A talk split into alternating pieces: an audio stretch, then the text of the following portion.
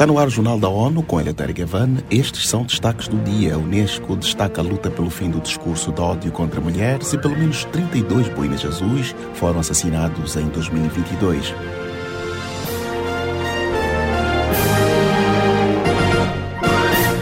A missão de paz das Nações Unidas no Mali, MINUSMA, continua sendo a mais perigosa para forças de paz e funcionários das Nações Unidas no mundo. Acompanhe os detalhes com Monica Greeley.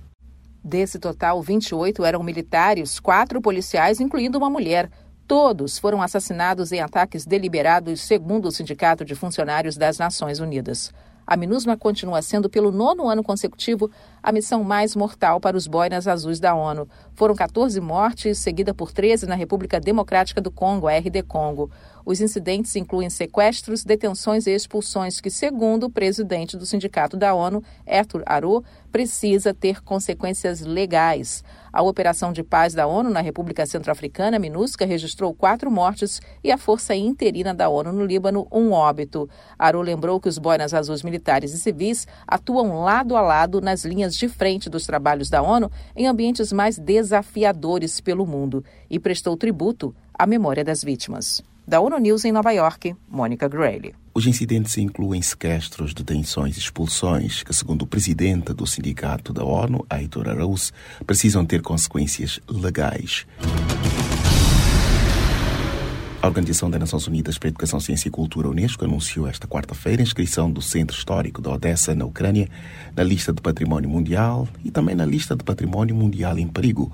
A decisão do painel de especialistas em Paris permite proteger o património cultural da cidade, que considera ameaçada desde a invasão da Ucrânia pela Rússia em 24 de fevereiro. O Comitê de Património Mundial disse ter usado um procedimento de emergência previsto nas diretrizes operacionais da Convenção do Património Mundial para tomar a decisão. A agência declara que no ano passado juntou especialistas internacionais a uma equipe técnica ucraniana para preparar a indicação com o apoio da Itália e da Grécia.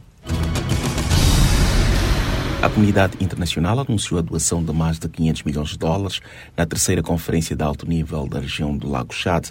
O valor deve apoiar ações conjuntas lideradas em nível local. Acompanhe com Pauline Batista. Cerca de 5,3 milhões de pessoas foram deslocadas e mais de 24 milhões afetadas pela crise gerada por pobreza extrema, mudanças climáticas, conflitos violentos e falta de serviços sociais. A conferência internacional realizada em Niamey, no Níger, culminou com o compromisso de uma resposta coordenada, regional e sustentável apoiada por entidades humanitárias de estabilização e desenvolvimento.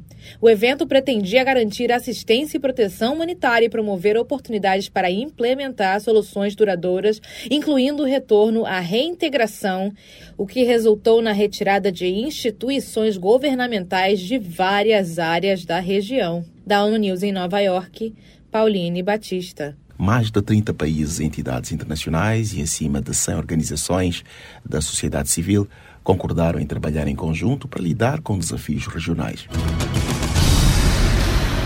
A Organização das Nações Unidas para Educação, Ciência e Cultura, Unesco, comemora neste 25 de janeiro o Dia Internacional das Mulheres no Multilateralismo. Acompanhe os pormenores com Ana Paula Loureiro. O objetivo da data é reconhecer o papel essencial desempenhado pelas mulheres na promoção dos direitos humanos, da paz e do desenvolvimento sustentável no sistema multilateral. A diretora-geral da agência disse que este ano o foco é na luta contra o discurso de ódio com ênfase particular na questão do assédio e da violência contra as mulheres no ambiente digital. Audrey Azoulay afirma que o assunto é urgente. Uma pesquisa da Unesco com mulheres jornalistas, um dos grupos profissionais mais afetados, revela que cerca de 73% delas relataram ter sofrido violência online no trabalho. Da ONU News em Nova York, Ana Paula Loureiro. Em 2023, o Dia Internacional de Mulheres no Multilateralismo da Unesco também aborda o combate à desinformação de género e faz recomendações para integrar a igualdade de género na orientação da agência sobre regulamentação de plataformas digitais.